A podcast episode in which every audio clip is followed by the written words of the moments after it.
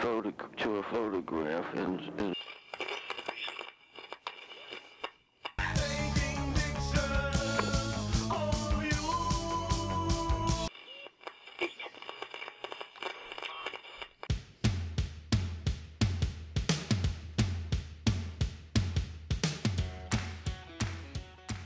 Hi Timo, Hi, na? wie geht es? Gut. Wir wollen gar nicht lang quatschen. Nee, Wir haben, wir haben einen Gast. wir haben einen Gast. Ja. Ähm, ja, wir, er ist auch schon direkt da. Ähm, herzlich willkommen, Vincent Peters. Hallo, Ja, Hallo. schön, dass du da bist. Ach so, nach Deutschland, ja, danke. Ja. Ja.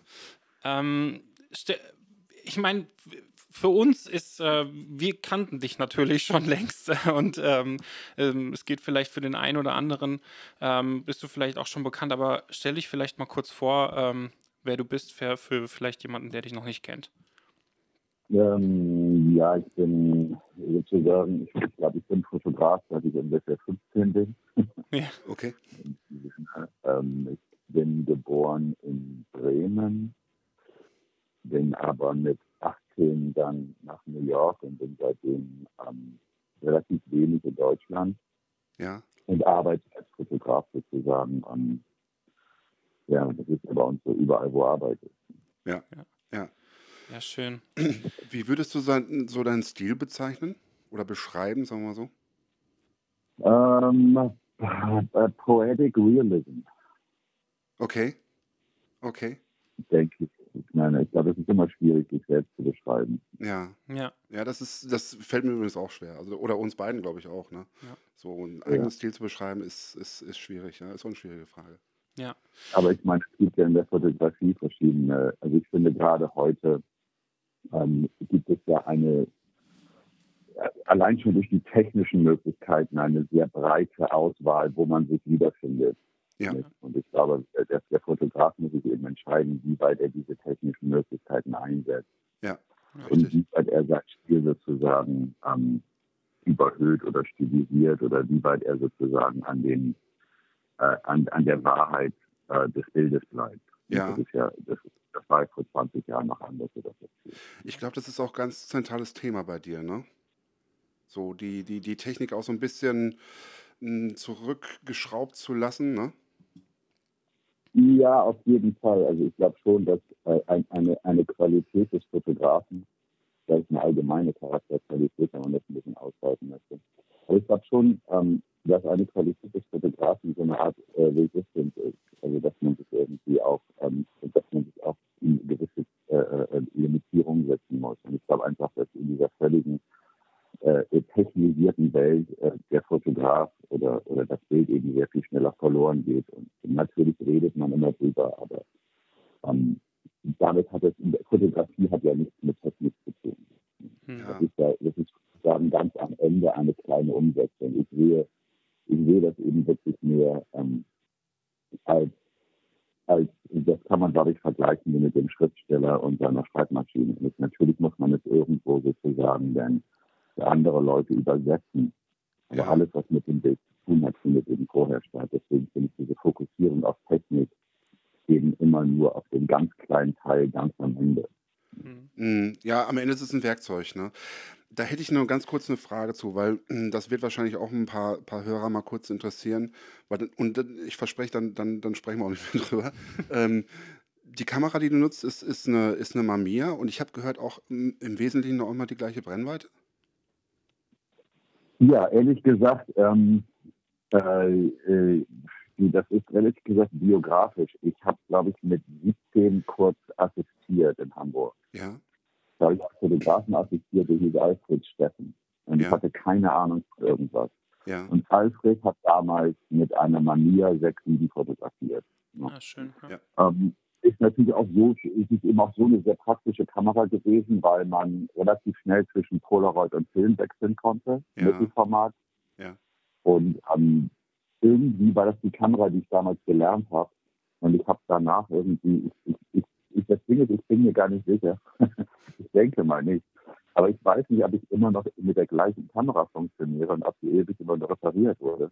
ja. Oder ob ich inzwischen eine neue habe. Ja. Ich habe da zwei oder drei von Okay, habe ich fotografiert, ich gehört immer noch mit der Manier. ja, Ich mache 95 Prozent meiner Bilder mit, mit dem in Anführungsstrichen Normalobjektiv, also 110er. Ja. Und ich glaube eben, dass die Bilder besser werden, wenn zwischen mir und dem Mensch oder zwischen mir und dem Bild so wenig Technik wie möglich stattfindet. Ja. Mhm. Also diese Konstanz da immer zu haben, sozusagen, okay, ich, ich, äh, mein, mein Werkzeug kenne ich in- und auswendig, da brauche ich überhaupt nicht mehr drüber nachdenken. Das ist also sozusagen also praktisch ausgeblendet.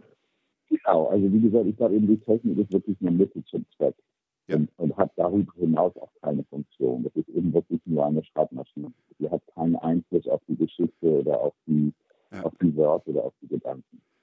Ja, finde ich gut. Ja, das, das Schöne ist ja auch, du, du gibst ja, wie du ähnlich auch eben gesagt hast, mit dem Schriftsteller und der Schreibmaschine, du gibst dem Ganzen ja auch viel mehr Zeit, allein schon durch, ähm, durch, diese, durch diese Kamera, ne? Also du, du, du hast ja ja, also da, da, da ist ja viel mehr, mehr Zeit, die du dem auch dem Ganzen gibst, ne? Naja, also wenn du, wenn du Film fotografierst, was ich ja noch mache, Mhm. also Fotografie hat natürlich eh viel mit Zeit zu tun, Mhm. aber wenn du noch Film fotografierst, gibt es, hat es natürlich gerade in unserer Zeit, wie gesagt, es gibt ja, es gibt ja, wir sind ja an einer Zeit, die uns die Möglichkeit gibt, Zeit zu verkürzen. Hm. Ja. Und Fotografie hat sich dann natürlich auch in gewisser Form hier eingedrängt. Fotografie kam ja da sozusagen dann noch irgendwie erst für Tage, als unser, unser Bezug zur Welt wird eben kürzer und schneller. Nicht von der Malerei ist das, ist das Foto jetzt sehr viel direkter. Mhm. Aber jetzt kann man das natürlich noch sehr viel verkürzen. Das kann man, es ist ja im Allgemeinen ist ja Fotografie auch Kommunikation. Ja. Deswegen, also nicht allgemein, sondern im sehr direkten Sinne. Deswegen kann man es natürlich auch vergleichen mit so, wie wir heute kommunizieren. Und ich denke eben, ähm, weißt du, wenn du mit Film fotografierst, dann ist es eben wirklich ein bisschen eher wie Briefe schreiben. Ja. Wenn du digital fotografierst, ist es eben eher so ein bisschen wie ein Texting. Nicht? Und, und, und ich glaube, wir wissen alle, dass wir über, über einen Text ähm, am Telefon einfach anders mit Leuten kommunizieren, obwohl wir die gleichen Gedanken haben, mit den gleichen Menschen reden, als wenn wir ihnen einen Brief schreiben. Nicht? Ja, ist wir, richtig. die, das heißt, die Kommunikationsform oder die Art, wie, wie, wie diese Nachricht überbracht wird, ändert auch die Nachricht selbst. Ja. Und das ist eben das Wesentliche, wenn du, wenn du äh, analoge Bilder machst, das ist eben, genau wie gesagt, es gibt diesen Zeitfaktor. Es, es, es, ist sozusagen, ich schreibe es auf, ich muss dann den, ich, ich klebe den Umschlag zu, ich gehe zur Post, ich gebe, und dann habe ich vielleicht auch Gedanken, oh, ich hätte es nicht schreiben sollen. Und Mhm. dann gibt es diesen Prozess, wo der, wo der Brief sozusagen bei der Post ist. Ähm, das wäre jetzt bei mir sozusagen im wahrsten Sinne des Wortes, wenn die Filme zum Labor gehen, Ja. wo ich natürlich auch immer denke, oh Gott, das hätte ich gar nicht schreiben sollen, das ist alles verkehrt. Und, aber es bekommt eine Art Eigenleben. Richtig. Und es bekommt eben auch, es, es, es, es ist eben auch, und ich glaube, das ist natürlich das, was uns Fotografen so viel Angst macht, ähm, es bekommt eine Art Kontrollverlust. Und dann kommt es bei der anderen Person ja an, viel später, und ich bin in dem Moment ja auch schon emotional in einem ganz anderen Stadium. Ja. ich weiß ja in einer, wenn ich Brief geschrieben habe und dass die, die, die, die Frau oder der Mann liest das jetzt vier, fünf Tage oder teilweise vielleicht zwei Wochen später. Also ich muss teilweise wirklich zwei Wochen auf meine Filme warten, bis die entwickelt sind. Mhm. Nicht, weil ich bin vielleicht in Los Angeles und ich entwickle meine Filme eventuell in Paris. Also bis ich sie wieder habe und in der Zeit leide ich auch. Ja. Weil ich weiß ja nicht, was ich gemacht habe und das Modell ist weg und der Job ist durch. Aber ich glaube einfach, dass in dieser Zeit passiert ist noch viel. Mhm. Aber ich will jetzt auch nicht zu sehr irgendwie romantisieren. Mhm. Aber ich glaube schon, dass ähm, wenn du die Produktionsverhältnisse änderst, dann, ändert, dann verändert sich auch das Produkt der Produktion. Also ich glaube einfach, dass digitale Fotografie dieses, diese, diese im wahrsten Sinne des Wortes Supportbild-Idee, Ja. ähm, die Fotografie schon sehr verändert hat. Und Mhm. ich, in meiner Art eben nicht unbedingt zum Besseren. Also ich fände es, ich glaube, es wäre schade, wenn wir keine Briefe mehr hatten, weil die Briefe kann man eben auch später nochmal lesen. Ich glaube, es gibt wenig Leute, die ihre Texte über Jahrzehnte aufbewahren und irgendwann noch ihre Texte, ihre ersten Texte an ihre Frau lesen. Ja. Ja.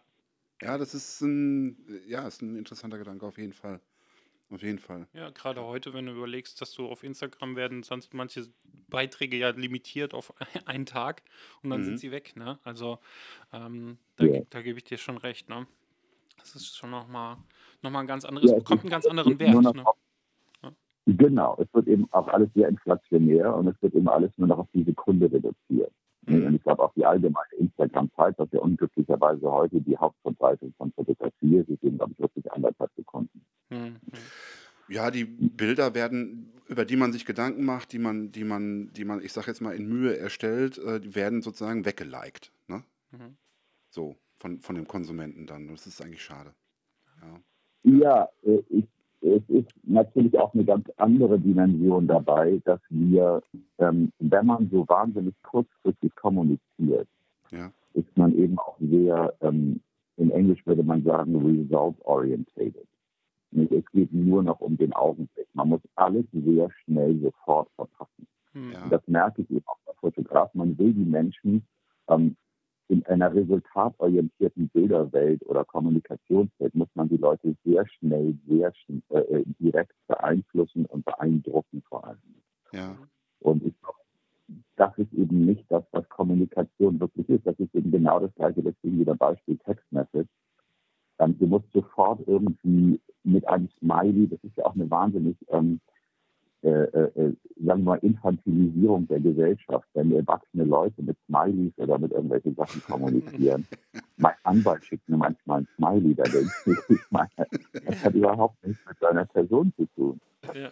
Aber man merkt eben, dass es eine ganz, durch diese Reduktion und diese Vereinfachung wird es eben auch wahnsinnig kindlich. Oder ich Mhm. eben, gerade in dieser Art ähm, Dinge sehr äh, effizient und, und sehr resultatorientiert, also resultatorientierte Fotografie, Mhm. resultatorientierte ähm, Kommunikation Mhm. Mhm. ist eben unglaublich reduziert, weil man will ja nur Designer. Man will Mhm. ja diesen einen Effekt ganz schnell erzielen. Ja. Und alles andere muss ausgeblendet werden. Und ich glaube, das ist eben bei Bildern, dass da unglaublich viel verloren geht. Nicht? Weil ähm, das Resultat, was ich gerne, ähm, sagen wir mal, erreichen möchte, ist ja, kommt ja bei dem anderen Menschen ganz anders an. Wie kann Mhm. ich eine, in der Form ist es eben wirklich Pornografie. Pornografie ist resultatorientiert. Nicht? Man will ganz schnell ein ganz bestimmtes Gefühl vermitteln. Ja. Mhm. Aber man blendet eben alles andere, die ganze menschliche Situation wird ja ausgeblendet, muss ja ausgeblendet werden, weil sie stört ja nur in dem Moment. Mhm. Mhm. Ja. Ja, das ist schon auch interessant mit dem Smiley, was du sagst, weil ähm, ich habe letztens auch schon ein Gespräch gehabt, da ging es darum, dass ein Lachsmiley mit Tränen in den Augen wird häufiger für benutzt, als dass jemand, also wenn man jemanden fragt, wann du das letzte Mal gelacht hast äh, mit Tränen in den Augen, dann können die äh, Leute das nicht so schnell beantworten, wie wann sie das letzte Mal diesen Smiley benutzt haben. Ne? Krass. Ja, genau. Es wird eben wahnsinnig, also diese unglaubliche Reduktion von allem, auf, Mhm. was, auf was wir glauben, vielleicht das Wesentliche. Aber wie gesagt, das Wesentliche ist eben genau das Gegenteil. Das Wesentliche ist ja das, was wir sind. Das Wesentliche ist ja alles das, ähm, wie gesagt, ich glaube auch als, als Fotografie überhaupt als Mensch, das ist ja immer nur die Spitze vom Eisberg. Der Ja. gesamte Eisberg, alles, was wir sind, das ganze Bild, was sich als ein Bild entwickeln kann, was ein Bild kommunizieren kann, das ist ja unter der Wasseroberfläche. Das Mhm. Bild selber ist ja immer nur diese ganz kleine Spitze, die da oben ist. Und der Fotograf, der das Bild macht, zeigt in dem Bild eben nur wirklich diese Spitze vom Eisberg. Ja. Aber auch der Mensch, der das Bild sieht, der, der sieht ja in dem Moment, und was, was dieses Bild bei ihm auslöst, das kommt ja von, sagen wir mal, bei dem Beispiel zu bleiben, aus ganz anderen Tiefen. Mhm. Und wenn man nur mit diesen Eisbergspitzen kommuniziert, dann ist natürlich immer alles, was unter der Wasseroberfläche ist, Ist was ja aber das eigentliche ist, immer alles ausgeblendet. Richtig. Und Richtig. das ist eben äh, sehr, ja, da ist eine gewisse Tragik ist da auch drin. Mhm. Mhm. Wie wichtig ist das für dich so beim, beim, beim am Set oder, oder beim Shooting Emotional, Emotionalität? Äh, ich glaube, es geht um nichts anderes. Mhm. Also ich kann sagen, das ist schon die Priorität. Das Ja. ist ja das, was man macht. Ja. Ähm, man versucht eben Dinge in irgendeiner Form, äh, jeder Fotograf, glaube ich, hat die Grundidee, ähm, Dinge emotional zugänglich zu machen, emotional in irgendeiner Form ähm, zu, zu, zu ähm, wie soll man das sagen, ähm, man will ja in dem Bild einen Teil von sich selbst weitergeben, eine Ja. gewisse Vision von sich selbst weitergeben. Und die ist natürlich immer emotional. Mhm. Ja, ist richtig. Und, und darüber hinaus bezieht dann vielleicht die andere Person, man kann da eventuell was anstoßen. Aber die Grundkommunikation, deswegen sage ich, das Bild selbst oder ganz am Ende von dem Bild, wie das Bild umgesetzt wird, ist ja dann auch ähm, nur Mittel zum Zweck. Das ist ja wie bei Musik. Nicht? Man kann ja sagen, gut, irgendwo einer hat ein gewisses Gefühl im Kopf, dann schreibt er eine Melodie. Mhm. Irgendwann muss diese Melodie natürlich über Noten von einem Instrument umgesetzt werden. Ja. Aber der Mensch, der im Konzert sitzt, der denkt ja nicht, oh, guck mal, das ist aber eine schöne Geige, sondern der hat ein Mhm. Gefühl, das er mitnimmt. Und Mhm. deswegen glaube ich, es ist eben auch nicht wichtig, in der Form kann man sagen, ähm, es ist nicht wichtig, was auf dem Bild ist. Das ist relativ ähm, Nebensache. Ja. Was zählt, ist das Gefühl, das der Mensch mitnimmt, wenn er das Bild mitnimmt. In welchen, in welchen, in, in welches, in welchen emotionalen, äh, äh, sagen wir mal, Standpunkt hast du den Menschen angestoßen oder versetzt, wenn er dein Bild gesehen hat? Was nimmt er mit? Das, das ist das, was bleibt. Und Mhm. das ist das Wesen. Und wie das gemacht wird, ist relativ unwichtig. Nicht, ob das jetzt irgendwie mit einem Graffiti an der Wand oder mit einem Bild in der Galerie oder ein Bild auf Instagram. Aber dieser Prozess kann, glaube ich, eben über diese wahnsinnige Verkürzung nur noch sehr verkürzt stattfinden. Mhm. Ja. Weil eben plötzlich 30 oder 40, 50, also ich weiß nicht, ähm, ob er das, äh, ich glaube, die Statistik ist, dass heute in einer Stunde mehr Bilder gemacht werden weltweit als an den ersten 150 Jahren der Fotografie. Mhm. Ja, sowas habe ich auch mal gehört. Das ist verrückt. Nicht jeder, der mal in einem Buchladen war, überlegt sich natürlich auch diese unglaublichen Bilder, die in 150 Jahren entstanden sind. Mhm. Von, von Edward Weston oder weißt du, von den ersten Indianern bis zu Kennedy, bis zur Mondlandung, bis zu Woodstock, bis zu Berliner Mauer. Das sind ja alles Fotos, die in ein, sagen wir mal, äh, soziales oder, oder in ein, ein, ein, ein allgemeines Unterbewusstsein eingetaucht sind. Und heute diese Millionen von Bildern, die auf unserem Telefon sitzen, da kann ja nichts mehr entstehen. Mhm. Ja, das ist, das ist richtig. Ich finde es übrigens interessant, dass du Fotografie dann äh, an der Stelle auch mit Musik oder mit dem, also das, das, mit dem Prozess des Musikmachens ähm, äh, vergleichst. Ähm, ich habe selber früher Musik gemacht und äh, ich mache das auch sehr gerne, dass ich da Parallelen ziehe. Also es ist absolut, äh, absolute Ähnlichkeit. Also, Ne? äh, Christopher Walken kennt ihr ja. Klar. den Schauspieler. Christopher Walken hat mal was Interessantes gesagt in einem Interview, das hat mich sehr äh, zum Nachdenken gebracht. Er sagte, wenn er ein Szenario liest, wenn er ein Skript liest, Mhm. dann liest er das drei, vier Mal mit einer, in einer anderen Person. Also er liest es vielleicht erstmal als ein Bäcker, dann liest er es als ein Gangster, dann liest er es als ein Polizist. Aha. Und er sagt, diese verschiedenen, vielleicht liest er es sogar irgendwie als Frau, sobald er das kann. Aber er sagt, diese verschiedenen Perspektiven geben ihm eben ganz anderen Zugang zu dem Text, als wenn man immer nur sagt, oh gut, ich lese das jetzt von meiner Perspektive. Ah, Und das ja. hat mich darauf gebracht, dass ich eben es interessant finde, wenn man seine Fotos ähm, überlegt, was ist, wenn, was ist, oh, jetzt bei deinem Beispiel zu bleiben, Ja. ähm, was ist, wenn meine Fotos Musik wären? ja. Was würde es für ein, was wäre es für ein Instrument? Was Mhm. wäre es für eine Melodie? Was wäre das für ein Song? Und das Mhm. bringt auch eher daran, dass du denkst, welchen emotionalen, ähm, welche emotionale, äh, äh, ähm, sagen wir mal so, welche emotionalen Anstöße möchte ich überhaupt geben? Ja. Ist es Kammermusik, laut, ist es Rock, ist es, eine, ist es ein Mitgesang oder ohne, ist es ein Orchester, ist es irgendwie nur ein Klavier? Mhm. Und wenn man auf die Art über seine Bilder denkt, dann kriegt man auch für das, was man eigentlich ausdrücken will, eine ganz andere Perspektive. Ja, total. Total. Ähm, Finde ich sehr interessant. Ähm, ich würde an der Stelle gerne mal fragen, wie, was sind denn so deine, deine Inspirationsquellen? Denn wie gehst du, also wo, wo nimmst du deine Inspira- Inspiration für deine Projekte ähm, her? Ja. Ah, Ja, also ehrlich gesagt, das Problem ist, ehrlich gesagt, es gibt natürlich, ich glaube, wir, wir tragen alle so eine Art, äh, das ist jetzt irgendwie, vielleicht ist die Antwort ein bisschen, ein bisschen ausweichend. Aber ich Mhm. glaube, wir haben schon Grundinspiration. Wir haben, wir haben alleine Grundinspiration, ich glaube, man kann das eine Art Mythologie nennen, ähm, wie wir sind, wie wir uns anziehen. Weißt du, der, der Mensch, der du sein willst, kommt aus einer gewissen, sagen wir mal, familiären Mythologie. Die hast du vielleicht von deinem Vater, von deinen Großeltern oder das mischt sich dann vielleicht mit irgendwelchen Idolen, die man in seiner Kindheit hat, vielleicht auch relativ früh. Man möchte so sein. Mhm. Und, und ich glaube schon, dass dies natürlich auch sehr, ich glaube, Fotografen, ähm, Fotografen mehr oder weniger fotografieren die Welt, in der sie leben möchten oder in der sie sich zugeordnet fühlen können. Mhm. Da muss man, die Frage ist natürlich, wo kommt das her? Und, und Inspiration sind, glaube ich, auch dann Dinge, die versuchen, die Inspiration ist ja nicht die Sache an sich. Die Inspiration ist der, der Ausdruck von dem, was du glaubst, vermitteln zu möchten und wo du denkst, über darüber kannst, also die Inspiration findet eine Metapher für das, was du glaubst, als Fotograf ausdrücken zu möchten. dahinter ist sozusagen deine Mythologie. Und die Inspiration gibt dir dann die Möglichkeit, es umzusetzen, dass du sagst, äh, ich, der eine, der eben sagt, gut, er möchte vielleicht in einer Naturwelt leben, der findet dann vielleicht Inspiration in Bildern von Ansel Adams oder vielleicht in, gewissen, in irgendeinem Film, weil er sagt, oh, so kann ich meinen Zugang zur Natur ausdrücken. Mhm. Also ich finde also natürlich relativ viel Inspiration über Film, aber auch sehr viel in ähm, Street Photography von aus, aus den 50er Jahren in New York, ehrlich gesagt, finde ich immer viel. Ne? Mhm.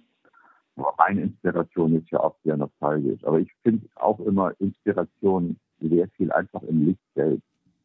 Mhm. Also ähm, also auch in Farben, obwohl meine Bilder ja meistens schwarz sind. Aber ich, ich, ich, ich, ich bin gerade in Paris, also ein sonniger Frühlingstag irgendwie in Paris. Ich bin sicher, dass wenn ich jetzt durch die Straßen laufe, dann sehe ich verschiedene Licht- und Schattenkonstellationen oft an den, an den Mauern und an den Wänden, mhm. wo ich denke, oh, guck mal, da könnte ein Mädchen stehen, das würde. Aber es geht ja nicht darum, dass da Licht und Schatten an einer Wand ist. Ich merke einfach, dass ich darüber, ich könnte darüber eine gewisse Mythologie, eine Bilderwelt aufbauen, wo ich glaube, das würde den Leuten, die meine Bilder sehen, das mitteilen, was ich irgendwie äh, äh vermitteln möchte. Mhm. mhm. Also, also ich, also könnte man eigentlich fast sagen, das sind fließende Impressionen, die, dein, ähm, die deiner Ästhetik, die Ästhetik entsprechen.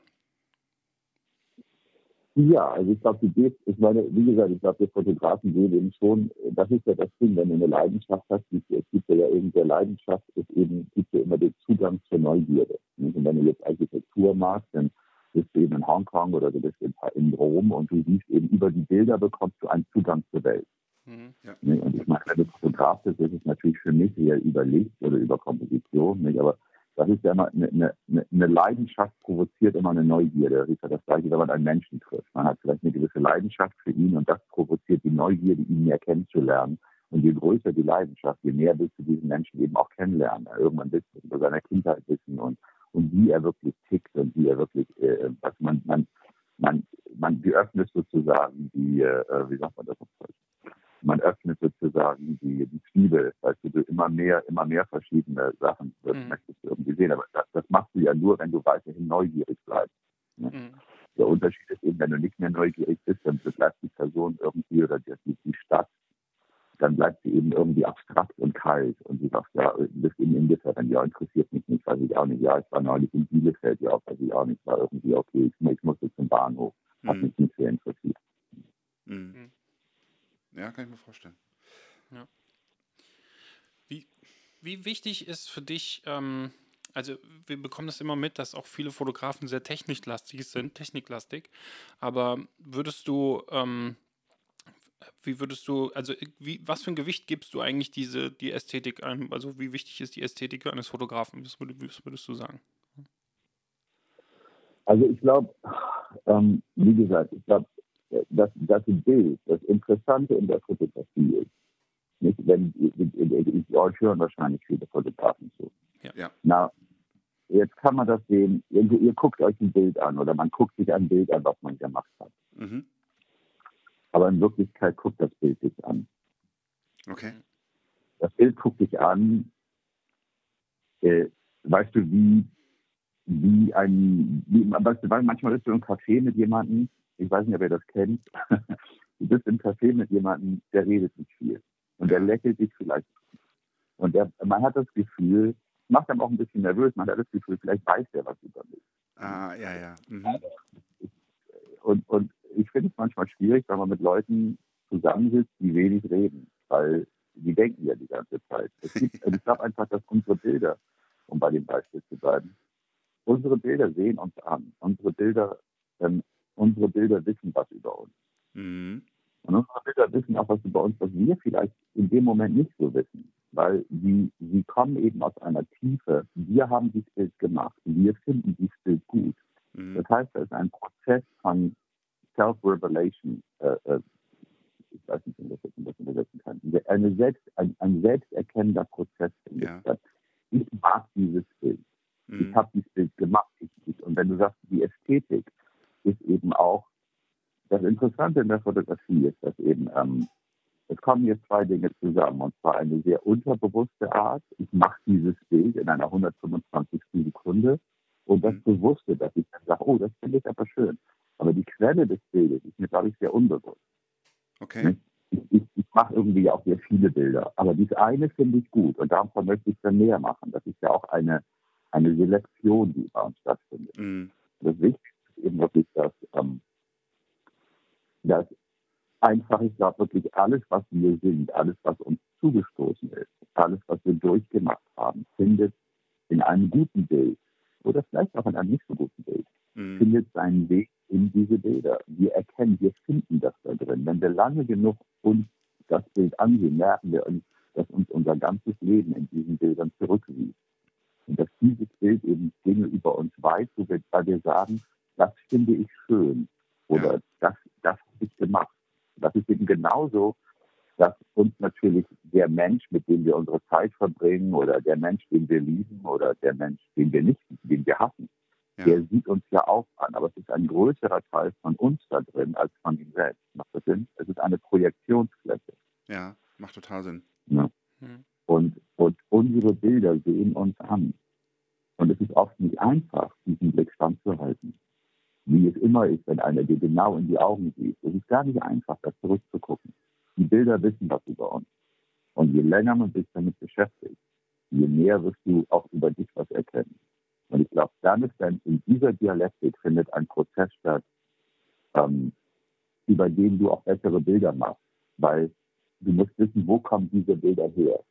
Ne, Da, da, da kommt eben, ähm, also ich glaube, man kann das zusammenfassen. Ähm, du, machst nicht, du machst nicht Bilder von den Dingen, wie sie sind. Du machst Bilder von, wie du bist, von den Dingen, wie du bist. Ja. Ja, man Mhm. sagt ja immer, dass, dass ein Porträt von, von, von jemand anders auch ein Porträt des, des Porträtierenden ist. Das sagt man. Absolut. Aber Absolut. ich, ich würde eben sagen, zu einer, zu, zu 90 Prozent. Und da muss man auch offen sein. Mhm. Ja, Du so. siehst die Dinge, du siehst den Menschen nicht, wie er ist. Du siehst den Menschen, wie du bist. Hm. Ja, das ist. Und genau in diesem Punkt muss man sagen, warum fotografiere ich diesen Menschen? Das ist ja auch interessant. Aber man Mhm. kann das natürlich so durch die Sache, das ist ein intuitiver Prozess. Das ist genau, la, die da finde ich schön. Ja, ich mag Geld. Oh, ich mag Schwarz-Weiß. Mhm. Aber nein, warum? Wo kommt das her? Und dann sind wir wieder bei dem, was ich vorher gesagt habe. Das ist deine Mythologie. Hm. Und die kann man kultivieren und erkennen. Und man kann darüber, vielleicht wenn ihr es in meinen Bildern sieht, klar, da gibt es ja eine gewisse stringente Struktur. Ja. Aber das ist im Fall ähnlich wie Hitchcock oder Woody Allen oder Sergio Leone. Vielleicht auch irgendwie Arthur Miller. Es gibt Leute, das ist ihre Welt, das ist ihre Mythologie. Die wird, die wird, ähm, die bauen sie auf. Ist das dann auch vielleicht auch so, dass man, dass man sich dann selber erwischt dabei, dass man immer die oder, oder gerne dieselben Leute mal immer wieder ähm, fotografiert? Klar, weil ich natürlich, ähm, ich fotografiere gern Adriana Lima, Ja. weil ich äh, in ihr eine Art äh, Übersetzung gefunden habe. Es ist ja nicht Adriana, wie sie ist. Mhm. was ich aus ihr mache, aber ich kann dies aus ihr machen.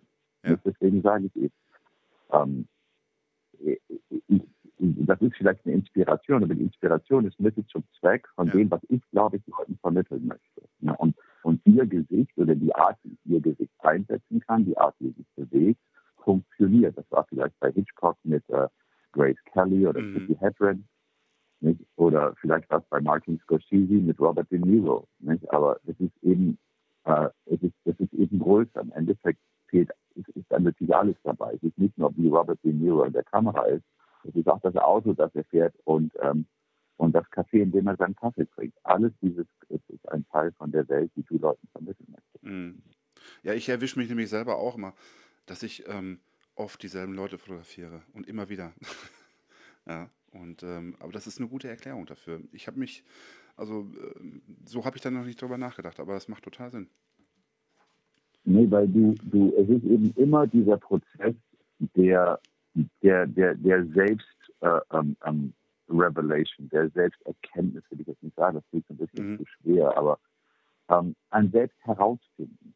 Mhm. Ich glaube, das, das, das, du findest eben über gewisse, deswegen sage ich, die Beziehung, die du für Fotos hast, ist eine ganz ähnliche Beziehung, die du mit Menschen hast. In manchen Menschen findest du dich einfach besser wieder. Ja. Aber genau in diesem Sinne, du findest dich besser wieder. Mhm. Und wenn man das jetzt einen Schritt weiter geht, guck mal, wer, wenn du über Instagram redest, wir haben auch eine gewisse Besessenheit heute mit ähm, ein, eine, sagen wir mal, öffentliche Pathologie ist natürlich, wie wir mit Celebrities umgehen. Hauptsache jeder ist bekannt und jeder ist irgendwie famous in mm. Form. Aber das ist ja das Gleiche. Wir kennen diese Menschen ja nicht.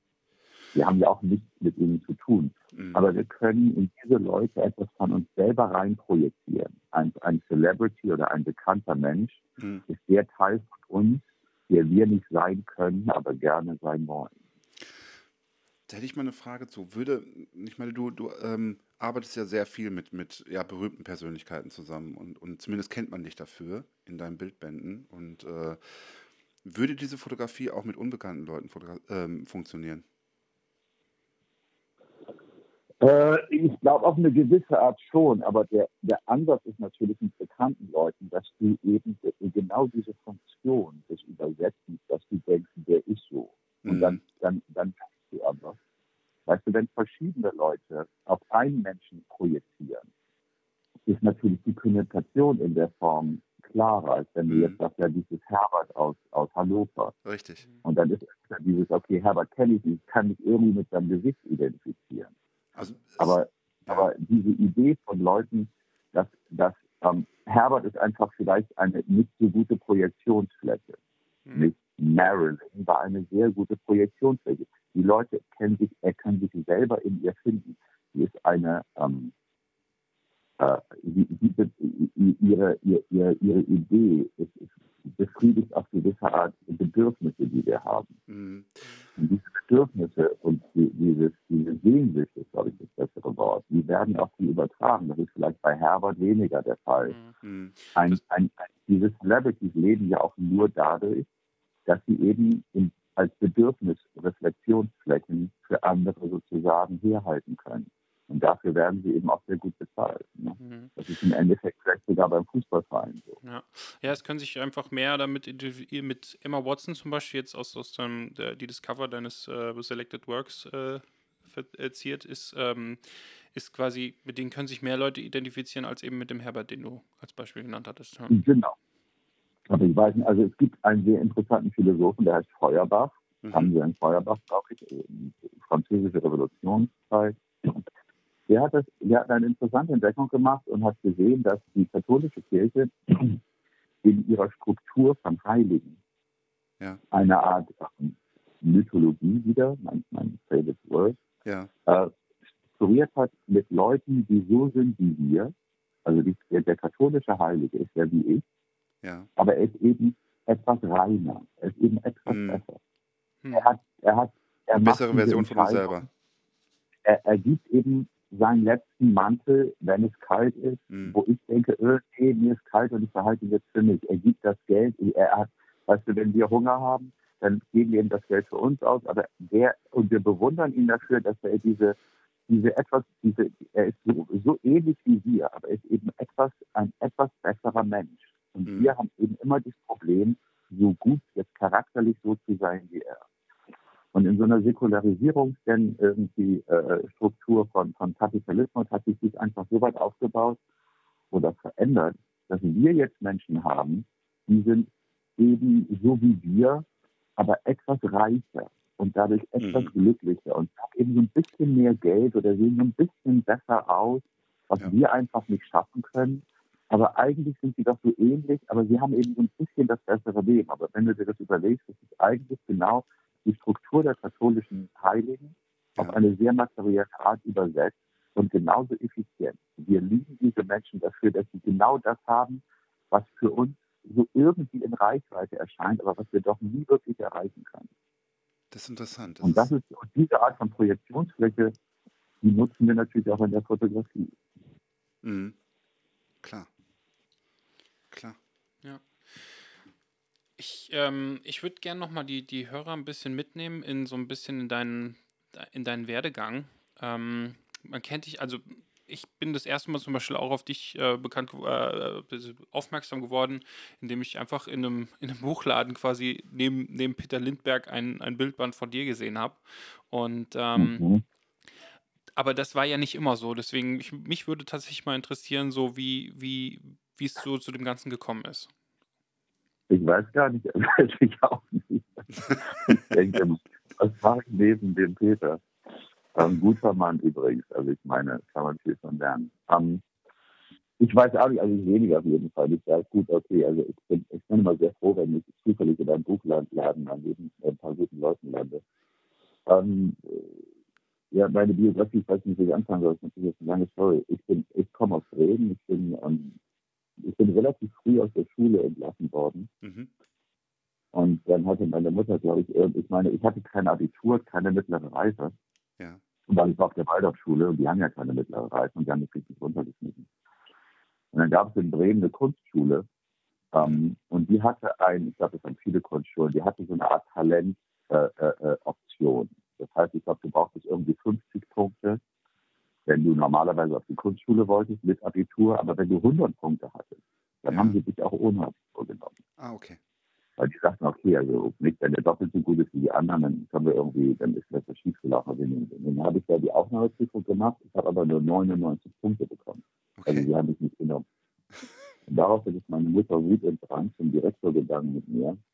Ich habe gesagt, kann doch nicht euer Ernst sein. Mhm. Mein Sohn 99 Punkte und andere nehmen sie irgendwie mit, mit, mit 51. Das heißt, da läuft das schief. Und da hat er gesagt, ähm, okay, ähm, äh, ihr Sohn ist einfach sehr jung, ich war damals, glaube ich, 17. Mhm. Und äh, er sagt, die meisten Leute haben Abitur, die sind irgendwie Anfang 20 und wir denken, das passt nicht so richtig. Mhm. Deswegen wollten wir ihm sozusagen das Zeichen geben. Er sagt, okay, Junge, du bist gut genug, aber mach ein, zwei Jahre irgendwie was anderes, mach ein Praktikum und dann kommst du nächstes Jahr nochmal wieder und dann mit 18, 19, dann sind wir dich auf jeden Fall. Mhm. Und äh, ich gesagt, okay, und dann habe ich irgendwie, ich war ja schon irgendwie, äh, dann habe ich eben da diese Story von vorhin kurz mit diesem Alfred Steffen gearbeitet, ja. also als Fotoassistent, weil ich war schon irgendwie Fotografie. Mhm. Und ähm, dann, äh, der haben mich aber relativ schnell rausgeschmissen irgendwie, weil äh, ich, ich, wusste ja auch ganz wenig. Aber ich habe immerhin noch genug irgendwie rausbekommen, dass ich die, ähm, dass ich diese Manier irgendwie mitbekommen habe. Mhm. Und dann habe ich aber gedacht, nee, wenn ich das mache, mache ich das richtig. Und dann habe ich, dann konnte ich irgendwie meine Mutter dazu überreden, dass sie mir 1000 Mark, dann hat was noch Mark, das war mhm. irgendwie so kurz vor der Mauerfall. Und dann bin ich nach New York und wollte Assistent werden. Ja. Und, ähm, also ich habe ja sozusagen gesagt, nö, Kunstschule mache ich nicht, obwohl die wollten mich dann nehmen. Da sage ich, ich war irgendwie nie sehr gut in der Schule und dachte irgendwie, das ist vielleicht nicht mein Ding und ich, ich, ich mache das mal im wahren Leben sozusagen. Und dann bin ich mit, ich habe so 18 nach New York und habe als Assistent versucht zu arbeiten. Mhm. Mehr oder weniger nicht so richtig gut, aber ich kam so über die Runden, habe länger als Kellner gearbeitet in New York. Mhm. Und ähm, also alles lange her, ich muss das ja nicht zusammenkriegen. Und irgendwann hatte ich dann aber auch einen Agenten in New York, habe aber nie einen Job gemacht. Aber ich habe okay. irgendwie, ich muss sagen, also meine ersten Bilder sind gar nicht so weit weg von denen, die ich jetzt habe. Ich habe irgendwie meine Freundin damals in irgendwelchen äh, in, in irgendwelchen Feuer, Feuerleitern in, in, New York irgendwie im Sonnenlicht fotografiert. Okay. Mhm. Und dann, äh, ja, dann wollte ich irgendwie Künstler werden, ich glaube zehn Jahre lang.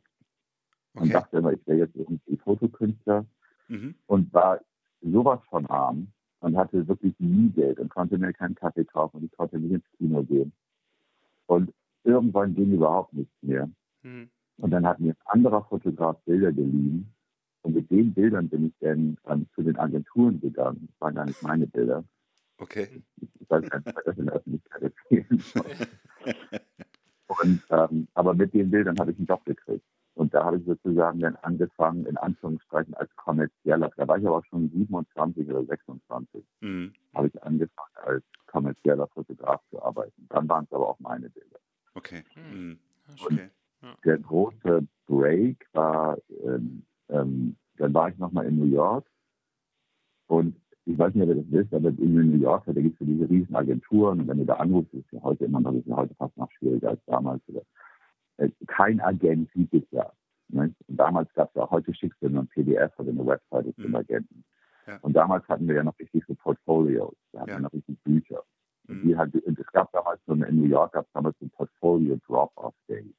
Okay. Also, du konntest ein Buch am Dienstag abgeben und dann angeblich haben sie reingeguckt und haben es am Mittwoch wieder abholen. Da war aber irgendwie so ein vorfotokopierter Zettel drin, so immer so Danke, aber nein, danke. Mhm. Und ich hatte irgendwie immer, irgendwie war ich, ich war immer recht selbstbewusst, auch, oder ich weiß nicht, ob ich dumm war oder selbstbewusst oder ignorant. Aber ich glaube, es war auch wirklich einfach viel ignorant. Mhm. Und ähm, aber ich habe dann mein Buch abgegeben bei dem damals besten Agenten in New York. Das war Giovanni Testino, der Bruder von Mario Testino. Der Okay. hatte auch nur vier Fotografen, war eine super exklusive Agentur. Okay. Mhm. Hatte irgendwie so ein, so ein etwas ähm, sehr schickes Office downtown, weil den hatte ich ihm mein Buch abgegeben und dann am nächsten Tag bin ich wieder hin irgendwie zu Fuß gelaufen, weil ich kein Geld hatte für die U-Bahn. Und ähm, und dann haben sie mir das Buch zurückgegeben und dann habe ich irgendwie, äh, äh, True Story, also habe ich echt, äh, mein, als mein Fuß in die Tür gestellt hat, gesagt, da kam, da stand so eine Frau da, irgendwie so eine Bürohilfe, dachte ich, und hat mir das Buch zurückgegeben, also wir standen in der Tür und ich habe den, wirklich den Fuß in die Tür gestellt. Ich habe gesagt, äh, was, erzähl mir was, sag mir irgendwas über meine Bilder. Ja. Ne? Ich komme aus Paris irgendwie, erzähl, sag, gib mir irgendwas, woran ich kauen kann, woran ich was, was wie gesagt, irgendwie, ich sag, ich sag dir was, irgendwie erstmal stellst du mir ja auch nicht deinen Fuß in die Tür, das ist super unhöflich. Ich sage, ja, okay, aber ich meine, was sonst die Tür zu. Ne? Und dann sagt sie, du, äh, hinten klingelt auch schon das Telefon, die sagt, ich habe echt wenig Zeit, ähm, wir machen hier Gucci, wir machen Calvin Klein, da bist du einfach noch nicht. Das ist nicht Mhm. Story. Und in dem Moment, True Story, kommt der Chef Giovanni Testino zu ihr. Und ich weiß nicht, ähm, wann dieses Licht aufgegangen ist, in welcher Kirche, aber er fragt sie, kennst du Vincent Peters? Und sie sagt, der steht neben dir, das ist Vincent Peters. Und er sagt, du bist Vincent Peters. Ich sage, ich bin Vincent Peters. Und er sagt, hast du einen Moment Zeit? Ich sage, ich habe drei Wochen, ich habe nichts zu tun. Und er sagt, warte eben. Ich, ich, er war am Telefon. Also er hat das Telefon in der Hand und fragte Andrea, do you know Vincent Peters? Und ich stand eben wirklich neben ihr. Ich weiß nicht, wie dies passiert ist. Um, und dann wurde ich ins Büro plötzlich gebeten, plötzlich wurde mir ein Kaffee angeboten. Und dann Ja. saß ich da auf so einem riesigen Sofa irgendwie. Und ähm, so nach einer Viertelstunde war ich im Büro von, von Giovanni. Und ähm, I don't know, ja, ich meine, ähm, da sagte er, den, äh, Giovanni sagt auch so ein bisschen so eine Godfather-Mentalität. Ne? Ja. Und er sagte mir, ähm, wenn du, wenn du, wenn du auf mich hörst, wenn du mir zuhörst, ich mache dich nicht reich, ich mache dich wohlhabend. Ja. Der sagt, und, und den Unterschied, den wirst du merken. Okay. Und ich sagte, wenn ich genug Geld habe fürs Mittagessen, bin ich schon ganz zufrieden. Und dann hat es noch ein paar Monate gedauert, aber Fakt ist, ich war wirklich, ähm, denn sechs Monate später war ich bei Giovanni Testino. Und nochmal sechs Monate später habe ich die Kampagne von Wolfgang Job, war damals ein relativ früher Kunde von mir, der damals schöne Kampagnen. Und ich glaube, Mhm. nochmal zwei, drei Monate später habe ich Prada und Mio Mio in Los Angeles fotografiert und, Ja. und dann ging es los. ja, meine Das Güte, das die war dann auch ein bisschen ja, Glück und, und Zufall und so. Ne? Muss man Ja, mal also haben, weißt, ne? in Hollywood sagt man immer, äh, äh, Luck is, is opportunity means preparation. Ja. Also ich glaube, viele Leute haben Glück in ihrem Leben, Ja. aber du musst in dem Moment eben auch, weißt du, das ist, wenn du, stell dir vor, du bist beim Fußball, Mhm. Irgendwie fünf Spieler sind krank und irgendwie wirst du in der 80. Minute eingewechselt. Du spielst normalerweise bei den Amateuren, aber dann hast du zehn Minuten ein gutes Spiel zu machen, wo der Trainer sagt, okay, guck mal, das geht doch. Ne? Oder Ja. du kannst Mhm. irgendwie nur so den Ball herkicken und du wirst irgendwie wieder die dritte Liga abversetzen. Aber ich Mhm. meine, es gibt schon vielleicht so blöde Zufälle, wo irgendwann mal drei Stürmer sind krank und zwei haben Corona und einer hat eine Knöchelverletzung und irgendwie in der 18. Minute gegen Bielefeld wirst du eben eingewechselt. Ja. Genau. Das war bei mir eben auch. Ja, und wer Aber ich dann, muss sagen, ähm, ja, sorry. nee, äh, ich, sag, also ich wollte das nur, nur untermalen, dass wenn, wenn man genau in der Zeit dann das Tor schießt, dann könnte man zum Stammspieler werden, ja. Ja, genau. Oder wenn du dich auf jeden Fall in das Team einfügen kannst. Gut, dann ist natürlich das, ich, ich glaube für mich, äh, es war damals zu früh. War Mhm. vielleicht nicht unbedingt zu früh, aber ähm, sich mit dieser Gesamtstruktur von weltweiten Kampagnen, ich habe damals, glaube ich, meiner, nicht in meiner ersten, sondern in meiner zweiten Saison habe ich Yves Saint Laurent fotografiert, Mhm. Bottega Veneta, Hm. hintereinander weg, Mio Mio Mhm. ähm, das nicht, also ich, ich, ich, ich hatte ja ich hatte kaum Konto. Das Mhm. ging sehr schnell. Und allein die, wie, man- wie gehe ich auch im Studio mit der im, im Studio mit der Sache um, weißt du, du fliegst nach New York, du kommst an, du musst auch wahnsinnig strukturiert sein, wenn du auf diesem Niveau arbeitest. Sind, Ja. Da sind 20, 30 Leute am Set. Aber die, die, du musst, es ist ja deine Vision. Du musst es ja auch durchsetzen, umsetzen können. Du kannst auch keine merkwürdigen ähm, äh, äh Anweisungen geben. Es muss ja irgendwie, äh, sagen wir mhm. mal, durchführbar sein. Ja, ist richtig. Das war für mich damals sehr früh, fand ich. Mhm. Mhm. Ja, dann gehört im Prinzip so ein bisschen eine gewisse Erwachsenheit auch dazu, ne? Sowas dann zu, ja, zu, zu stemmen, sowas, ne? Ja, also wie gesagt, ich muss sagen, ich finde die Bilder okay. Ich glaube, ich habe das visuell einigermaßen. Ich fand mich war ein sehr guter Modefotograf, weil mich mhm. hat Mode auch nicht richtig interessiert. Ich fand immer, das ist auch ein bisschen das, was heute übergeblieben ist. Ich finde, ich mache gute Porträts. Mhm. Und dann bin ich eben über diesen doch sehr schnellen Erfolg in der Mode, kommst du natürlich relativ schnell an dein erstes, also das klingt jetzt irgendwie ein bisschen, weiß nicht, äh, da steht, das findet natürlich viel zwischendurch statt. Mhm. Aber irgendwann hast du dann deinen ersten Titel und, und wenn du richtig Glück hast, dann hast du irgendwann deinen ersten Vogue-Titel. Mhm. Und wenn du dann nochmal Glück hast, dann hast du dann irgendwann, ich glaube, mein erster Celebrity-Shoot war wohl Beyoncé. Ja. Mhm. Das kann ich alles sagen hier. Aber es ist auch so, es gab damals, das Business war auch kleiner, hatte ich den Eindruck. Mhm. Ich bin damals reingerutscht in eine Szene in England. Also gut, ich habe doch echt viel daran gearbeitet. Das war auch, es ist nicht so, dass die Sache zufällig passiert. Nee, klar. Mhm. Ich war damals in einer, es gab damals eine Gruppe von jungen Fotografen in England. Das war sozusagen Next Generation. Und wir haben alle so für die Face gearbeitet. Aber in die Face musste sie auch erstmal kommen. Das war damals, die Face war das Ding. es waren alle in der Face, die irgendwie weiterkommen wollten oder die irgendwas war der sozusagen der Indikator. Ne? Mhm. Und äh, und über die, von die, allen, alle Kreativdirektoren, die großen Marken, die haben sich in der Face die jungen Leute angeguckt. Mhm. Und auch die, der, der, normale Schritt war dann von der Face, also wenn du Glück hattest, dann hast du von der Face in die britische Vogue geschafft. Das war alles, ich habe damals in London gelebt. Mhm. Und äh, den Schritt habe ich eben geschafft. Und irgendwann hatte ich dann mein erstes Vogue-Cover. Ich, aber ich habe natürlich auch, auch Dinge gemacht, die waren viel zu experimentell oder mhm. habe das auch nicht immer sicher gespielt. Aber wie gesagt, es ging gut genug. Mhm. Aber ich glaube, das gibt es heute nicht mehr. Es gibt heute nicht mehr so diesen einen. Die, die Models waren damals italienische Vogue. Also wenn du als Model in der italienischen Vogue warst, danach ging ja. Dann musstest du auch das drei Jahre lang durchgearbeitet, egal, auch wenn du irgendwie da zufällig äh, sozusagen mhm. reingerutscht bist. Ja. Aber es hat dir mindestens, wenn du, wenn du Glück hast, waren es zehn Jahre Karriere, wenn du Pech hattest, waren es zwei Jahre Karriere. Aber das war wie, wie wirklich wie die Champions League. Ja. Ja, kann ich mir vorstellen. Und bei mir war es eben dann die Face und dann kam diese New View-Kampagne von Prada damals und das waren eben schon Sachen, da hatte man, wie gesagt, es gab ja kein Instagram, die Leute haben damals viel mehr auf diese Zeitschriften geguckt. Mhm. Jo, also mh, mm, ich habe ein, ein Bildband von dir, den, den zweiten habe ich gerade bestellt. ähm, oh. so.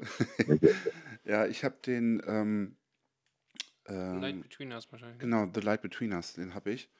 Ähm, Twitch ja, ja, okay. Und äh, den übrigens. Person wird aufgelegt. Der wird. Das, ein, ein das hatte ich jetzt nicht ganz verstanden nochmal. Das zweite Buch nach Light Between Us ja. war ein Buch, das heißt Personal. Ja. ja.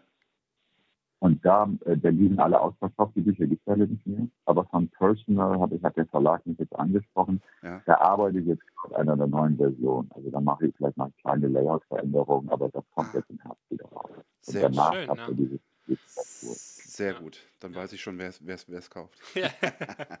ähm, also was, was in, in diesem Bildband, den ich habe, da ist, da ist ähm, eine Serie von äh, Chili's Theron, die ich und, und mhm. auch das Titelbild, was mich unheimlich begeistert hat. Also muss ich wirklich sagen, kannst du uns da mal mitnehmen, so, so dieses, dieses Shooting von, von Chili's Theron, weil das hat mich wirklich also unheimlich angesprochen. Wirklich toll. Mhm, ja, lustig. Ähm, es gibt natürlich immer einen Haufen Anekdoten. Aber Charlize Theron, das ist schon, also ich wollte, ich hatte das Angebot, Charlize für die GQ zu fotografieren und ich war ja immer sehr von Themen beeinflusst und ich habe mhm. eine wollte richtig eine große Filmszene machen. Und ich hatte eine, ich habe es geschafft, eine U-Bahn-Station in Brooklyn irgendwie stillzulegen und da Fotos zu machen.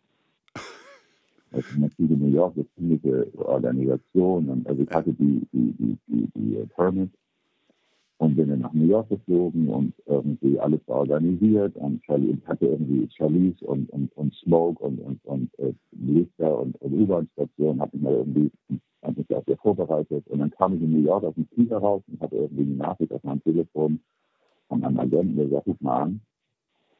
Ähm, und das, das klang für mich gut. Und dann habe ich gesagt, okay, was los? Und dann sagt er, äh, äh, ja, Charlize geht nicht nach Brooklyn. Aha.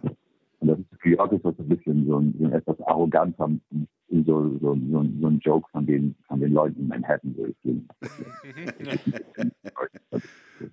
Und ich sage, ja, das ist jetzt nicht ein Ernst. Also so, I don't go to Brooklyn. Ja, okay, aber ich meine, ich habe die, die U-Bahn-Station in Brooklyn. Ich kriege nie, ich kriege nie, die werden ja nie in Manhattan für mich eine U-Bahn-Station stilllegen. Mhm. Und er sagt, Charlie, ich sage, nein, der sagt, nein, das ist echt ernst. Das ist, das ist, sie, geht nicht nach Brooklyn, sie geht auch nur nach Manhattan und auch nur in ein Studio, was weniger als zwei Kilometer von ihrem Hotel weit weg ist. Hm, okay. Ja, Ding, ich sage, damit ich doch nicht, das ist das ganze Ding ab. Das ist, ich habe mich total, ich habe diese ganze Produktion ready da in Brooklyn. Also ich habe das, ja. ich will Fotos machen, lassen wir jemand anderes finden. Der sagt, das ist Charlie Theron, das ist jetzt auch. Wenn du es nicht machen willst, haben wir in fünf Minuten einen anderen Fotografen, das sehen die Leute schlange. Also ja. trinken Tee, beruhig dich, nicht, äh, und, und ruf mich auch mal zurück. Ja. Und klar, ich war natürlich total genervt und dann habe ich gesagt, okay, also ich bin jetzt hier in New York und ich Charlize und ich mache das jetzt. Ich habe natürlich gesagt, oh, wer ist Charlize Theron? Fällt dir ein, Attitude. Na gut. Ja. Und äh, dann habe ich gesagt, na gut, dann haben wir total improvisiert und da irgendwie auch ein relativ ein kleines Studio gefunden, weil die waren natürlich in irgendeinem Hotel da irgendwie beim Central Park und die mhm. Studios sind alle relativ weit unten und haben wir irgendein so kleines Rooftop-Studio gefunden. Und ja, ich habe viel von gelernt. Und dann, ähm, also Charlize ist vor der Kamera, sagen wir mal, ungeschlagen. Also für mhm. mich, für meine, die, die macht sein Bild. Die hat einfach eine, eine nicht, sie hat nicht eine Präsenz, sie hat einfach eine Möglichkeit, ein, ein Ausdruck. Mhm. Und sie war auch wahnsinnig. Also am Anfang kam sie irgendwie rein mit diesen riesigen Sunglasses und ich war ein bisschen genervt und ich glaube, sie mhm. das ein bisschen früher morgen. Aber diese Fotos zum Beispiel auf dem Cover, dann mochten wir beide nicht so richtig die Kleidung. Das heißt, die GQ ist mhm. ein bisschen sexy, da lassen wir ein bisschen Unterwäsche, das war irgendwie nicht mein Ding. Und ähm, das Foto vom Cover zum Beispiel, mhm. das ist ein Bettlaken. Ja. Ähm, weil ich bin jetzt irgendwie zwischendurch, weil ich mochte die Kleidung nicht. Und dann sind wir irgendwie ins Hotel gelaufen. Das meine ich selber auch nebeneinander. Dann habe ich irgendwie echt das Bettlaken von meinem Hotel genommen. Und wenn du das mal anguckst, dann ist es eben wirklich ein, ein, was sie umgewickelt hat. Also sie ja. zieht das in der Mitte ein bisschen runter. Und der Grund, weswegen der Arm hinter ihrem Rücken ist, weil sie hält einfach die Laken zusammen. Ja. Mhm. ja. Aber das macht sie. Also ich habe ihr irgendwie gesagt, halt das mal vor. Ich habe auch mal Fotos, wo das irgendwie so ein bisschen vor ihr liegt. Aber wie sie das in so ein Kleid irgendwie umsetzt, also das ist wirklich scharif, das, an, das macht eben natürlich ein Model nicht. Die haben überhaupt nicht die, die Möglichkeit, die, äh, die, die, die Erfahrung. Also ich würde auch nicht sagen, jede Schauspielerin hat es, aber ähm, verliebt ist schon, sagen wir mal, eine Klasse für sich. Ja. Ja, ich, ich mag auch äh, überwiegend ihre Filme, das sind wirklich toll. Ja, dann haben wir da irgendwie in diesem, weiß ich, äh, relativ günstigen Studio da irgendwie auf dem Dach von Manhattan diese Bilder gemacht. Und ich fand natürlich, weißt du, die, die, das Ding ist eben, wenn du Celebrities fotografierst, hier haben wir mal keine Lust. Die mhm. machen das für irgendeine Publicity und der Publicist, der, der, der Manager, der das Ganze den leitet, die wollen dem, dem, dem, dem, dem Star immer sagen, ja, wir machen das nur zwei Stunden. Ich habe das Ding zurückgeschraubt, ist gleich mhm. wieder raus, kann alles immer schnell gehen. Die wollen immer nur ein lachendes Foto vorbei, das dann schön retuschiert ist. Und ich wollte natürlich nie diese Standardbilder machen. Mhm. Und natürlich, irgendwann musste ich dann auch lernen, okay, nicht jeder fliegt mit dir oder fährt mit dir irgendwie eine Stunde nach Brooklyn rein. Ja. Und, und, und, und setzt sich dann eine U-Bahn-Station. Aber ich meine, es ist immer, es ist halt, ich probiere es halt. Aber ich muss eben auch sagen, dass auch bei diesem Charlie-Shooting dazu erwähnt, ähm, ein relativ doch netter Redakteur von GQ, der natürlich bei dem Shooting daneben war, mhm. sagte mir immer, weißt du, Vincent, du fotografierst hier nicht für eine Galerie. Oder ich glaube, er hat sogar, damals hatte ich, damals war ich weit davon, Bücher zu machen. Okay. er sagte, glaube ich, wirklich, hier geht es nicht darum, Bilder für dein Buch zu machen. Hier geht es darum, irgendwie die Spiel zu verkaufen. Also schreib mal ein bisschen kommerzieller irgendwie um. Okay. Und das Lustige ist, das neue Buch, was ihr jetzt habt, um, Selected Work, ja. Da ist ja. also da ist ja das, das der, der Titel von Emma Watson. Ja. ja. Und da habe ich irgendwie, das war in einer Zeit, wo ich einfach gemerkt habe, dass ich wirklich auch sehr interessante Leute vor der Kamera habe und ich muss da mehr, ich dachte, ich muss da mehr draus machen. Ich muss, ich muss eine Art Werk mir aufbauen. Ich kann nicht nur den Job machen. Ja. Ich muss das auch teilweise auf ein anderes Niveau bringen. Mhm. Es gibt einen sehr schönen Film, der heißt Kinder des Olymps, das von 1925, Jean-Louis Barrault, Marcel Carnet, ich hat den gedreht. Da haben die so ganz weiße Gesichter. Das ist ein bisschen so ein poetischer Film. Da habe ich so Bilder davon. Ich habe gesagt, ich muss irgendwie mit, mit Emma Watson nochmal irgendwie was raushauen, habe ich gedacht. Mhm. Dann habe ich, ähm, habe ich ihr diese Bilder gezeigt, also gesagt, du könntest nach dem Shooting noch so ein paar Porträts mit mir machen irgendwie. Und ich dachte, ja, finde ich gut, finde ich gut, okay. Und dann da war das Shooting eben relativ durch. Und dann hab, haben wir, habe ich ihr das, das, und plötzlich kam die Redakteurin rein und wieder und, und meinte irgendwie, was ist mit der weißen Paste auf Emmas Gesicht? Und ich so, ich wollte noch ein paar Bilder von machen, das sind einfach Bilder. Mhm. Dann meinte ich aber, ja, aber weißt du, das Studio, wir müssen um 7 Uhr raus und es ist Overtime. Ich sage, ist nur eine Viertelstunde, lass uns ein paar Bilder machen. Mhm. Dann ist sie aber auch ganz, dann ist sie echt sehr unfair. Dann ist sie zu Emma gegangen und hat zu Emma gesagt, ähm, weißt du, Emma, wir drucken das nicht. Also eigentlich hat die Emma gesagt, du verschwendest dir deine Zeit. Und Ja. dann sind dann sind äh, 19 von 20 Celebrities sagen dann, okay, you know, sorry. Also, dafür Ja. bin ich eben auch nicht da. Also, das ist dann auch das Schlimme. Aber Emma war super nett, hat gesagt, wenn auch in einer relativ bestimmten Art meinte sie zur Redakteurin, ich möchte die Bilder gerne machen. Ja. Ja, cool. Und dann meinte die Redakteurin, okay, okay, really sorry, yeah, okay, no problem, yeah, you know, it's a great idea. Und dann war plötzlich alles anders. Ah, cool.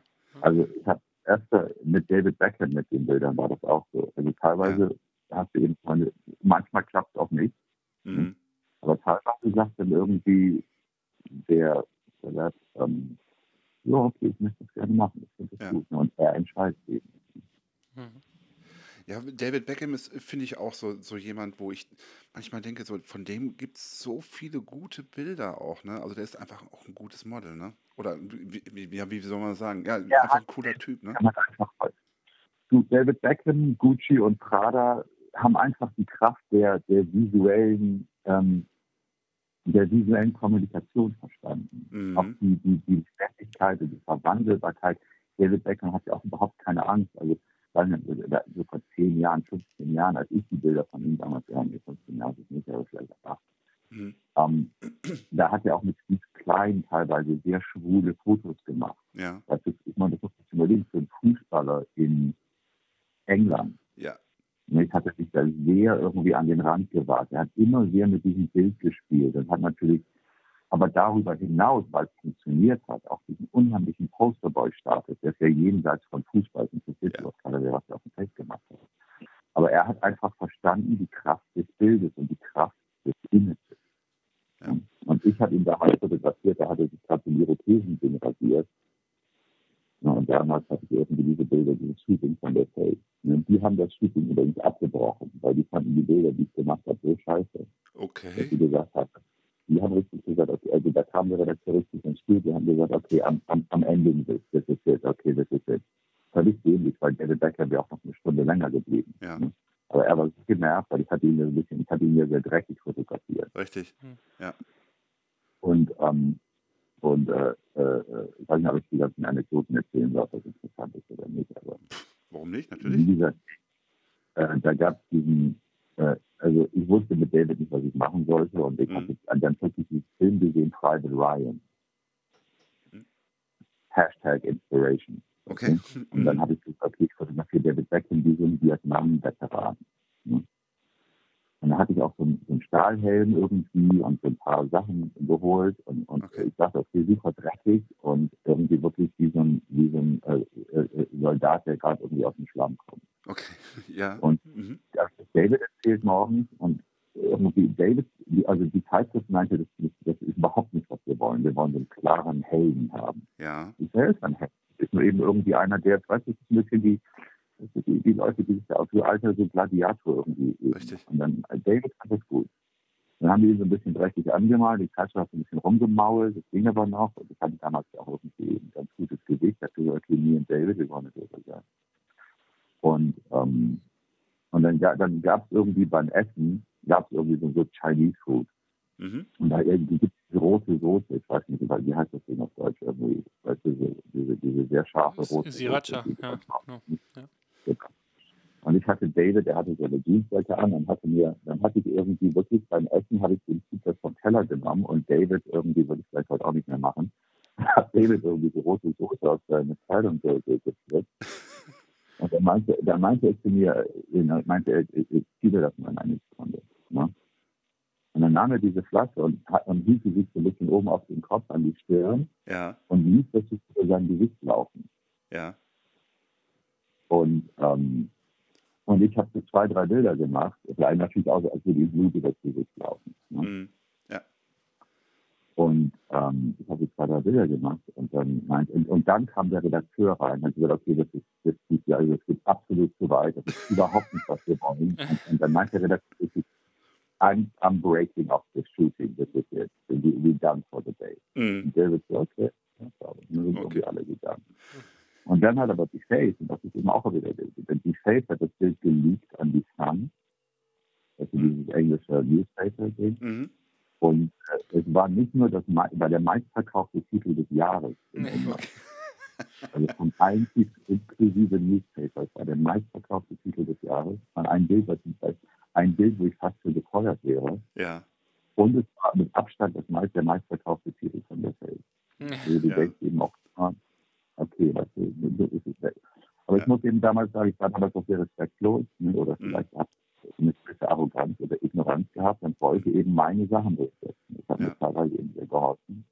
Aber es hat mir natürlich im, im, im, im direkten Vergleich mit Kunden auch mal sehr geschadet. Also ich würde das jetzt auch keinem empfehlen. Ne. Mhm. Aber es ist immer eine Gratwanderung. Wie weit kannst du mit Leuten gehen? Ja. Aber natürlich, wenn es funktioniert, sind das, ne, also bei mir, 50 Prozent der Bilder, würde ich wirklich sagen, in dem Buch, also die, ich heute, die heute mein Werk ausmachen, Mhm. sind Bilder, die so, die mir sehr viel Ärger eingebracht haben, Okay, als ich sie gemacht okay, Ja, okay. interessant, Ja, sehr interessant, muss ich wirklich sagen. Die, äh, all, all diese prominenten Gesichter, sind die immer in Verbindung ähm, entstanden mit einem mit einem Job oder ähm, sind das auch mal wirklich quasi Verabredungen, die du nur mit diesen Prominenten hast, quasi nur für, für deine Projekte? Nein, nein. Also es ist immer, es ist auch nicht ein Job, es ist ein Titel. Und es geht auch nur so. Die haben eine, die haben einen, eine Art Pressevertrag. Hm. Mhm. Ne? Und die müssen eben für einen gewissen Film oder für eine gewisse Platte müssen die eine gewisse, machen die eine gewisse Art von Presse. Das Mhm. sind vielleicht fünf Titel oder drei oder drei Interviews, wird auch vorher vertraglich festgelegt. Mhm. Und dann, wenn du Glück, wenn dann, dann eine gewisse Zeit, äh, dann irgendeine Zeitschrift hat und die Möglichkeit, aufgrund von diesem Pressevertrag ein Bild zu machen, dann werden drei Fotografen vorgeschlagen. Wenn du Glück hast, bist du der, der, der, der den Job bekommt. Mhm. Und dann, also U2 zum Beispiel war im Zusammenhang mit, mit äh, dieser Tour, mit Man of the Year irgendwie, die haben gerade so eine Tour gemacht. Also auch die, die, die, also ich bin jetzt, ich würde mir jetzt sicher auch nicht irgendwie Geschichten erzählen, dass ich mit den ganzen, äh, den Leuten, die ich fotografiere, irgendwie auf Du bin und wir irgendwie am, am, am Weihnachten irgendwie zusammen Kekse backen. Also das ist überhaupt nicht der Fall. Du bist Mhm. als Fotograf auch mit dem Zweck, vielleicht, die mögen teilweise deine Bilder. Also ich hatte, ich habe ein sehr gutes Verhältnis mit, mit ein paar von denen. Ja. Aber ich würde sagen, okay, ein paar von denen würden mir vielleicht auch zurückschreiben, wenn ich den Text nachträglich irgendwie schicke oder ein E-Mail.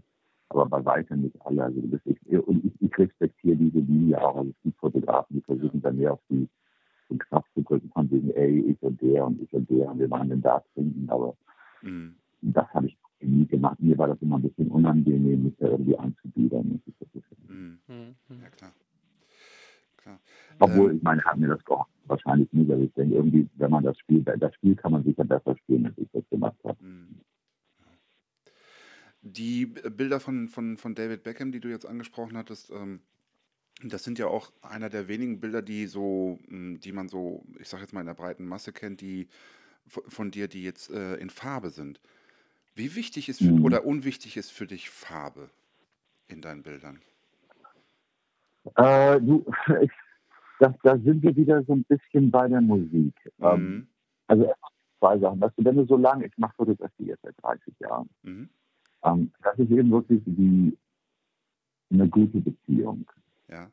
Aber auch eine gute Beziehung hat natürlich sehr schlechte Zeiten, wo man auch denkt, vielleicht geht es auch mit jemand anderem. Mhm.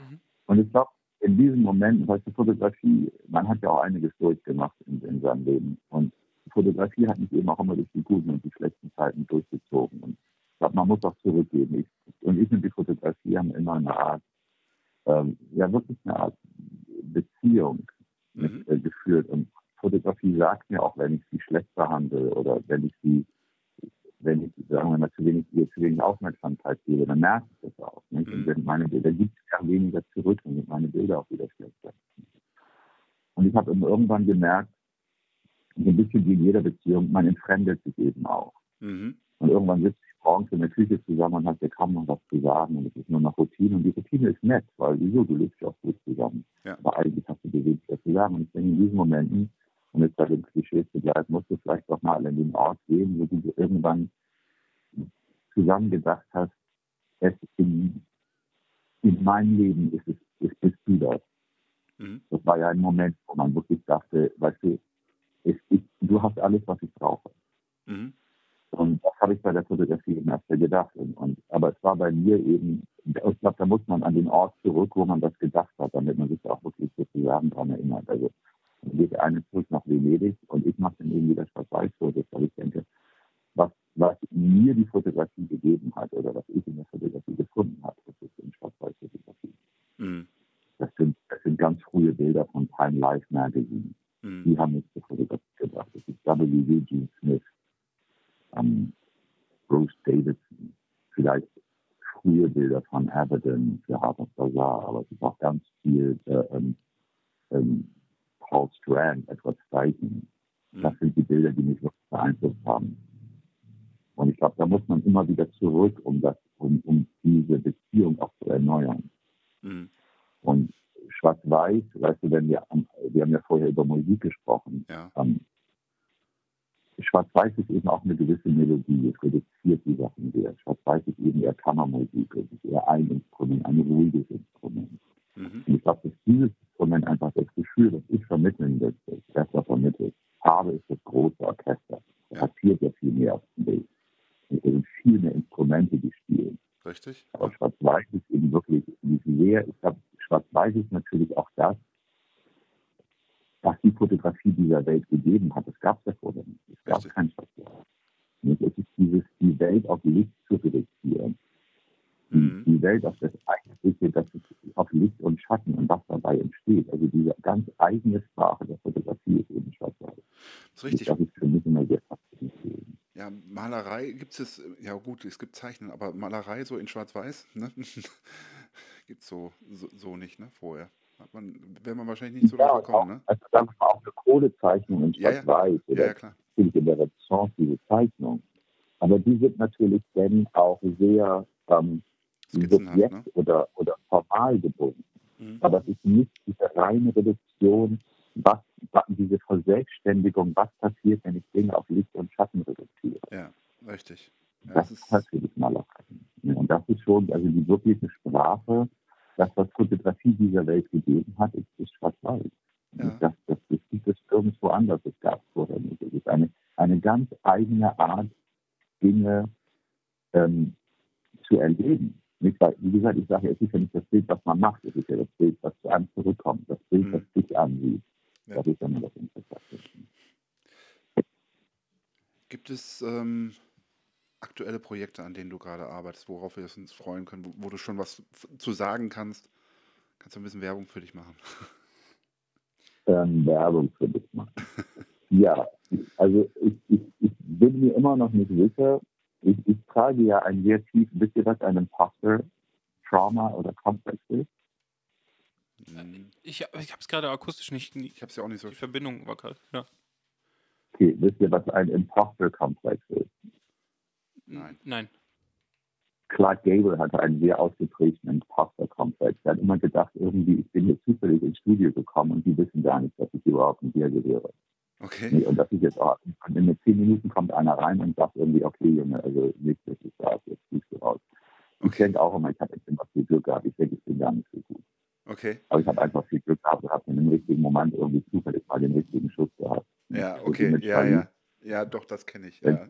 Ich immer irgendwie, naja, Also ich muss mich ein bisschen dran gewöhnen, dass wenn du sagst mit Peter Lindbergh, also manchmal fällt man, manchmal denkt man irgendwie so, klar mache ich gute Bilder, aber manchmal denkt man auch, naja, okay, das machen andere auch.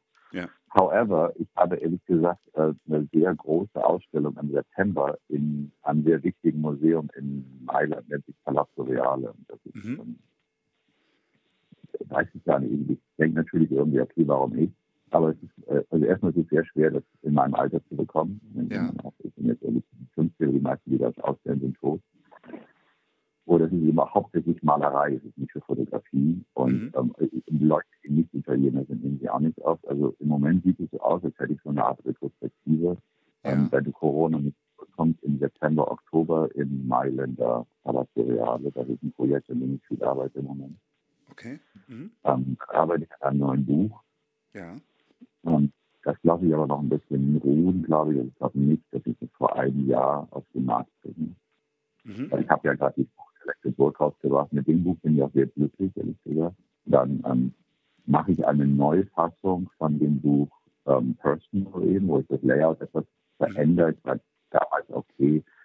Also ich versuche jetzt sozusagen so ein bisschen, ich mache jetzt so ein paar Directors Versions. Ja. Das sind so Dinge, wo mir andere Leute, also wenn das Studio, wenn ich jetzt Regisseur wäre und das Studio hätte mir vielleicht ein bisschen in, die, in den Final Cut reingeredet.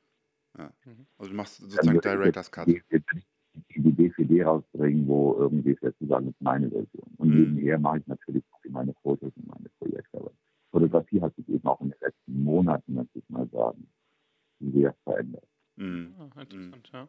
Also nicht Fotografie selber, aber natürlich die Verbreitung von Fotografie. Also den Schaden, den Instagram-Fotografie zugefügt hat, Nee. der vielleicht eher wieder auszugleichen sein. Mhm. Ja. Die, die wahnsinnigen Veränderungen.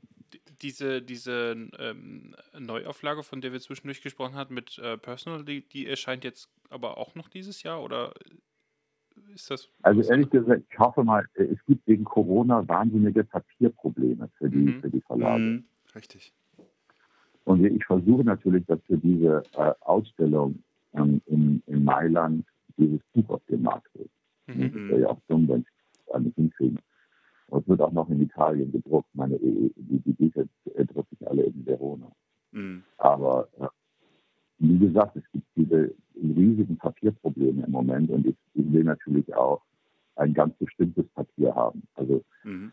die Bücher, die, die auf dem Markt sind, ich bin da schon sehr mit zufrieden. Auf jeden Fall mit dem letzten. Ich denke, der Druck wird auch besser, da muss man sich ein bisschen reinarbeiten. Mhm. Das Layout wird aber ich habe jetzt mit Selected Work, das, das Buch, von dem du gesprochen hast, Mhm. von äh, The Light Between Us. Ja.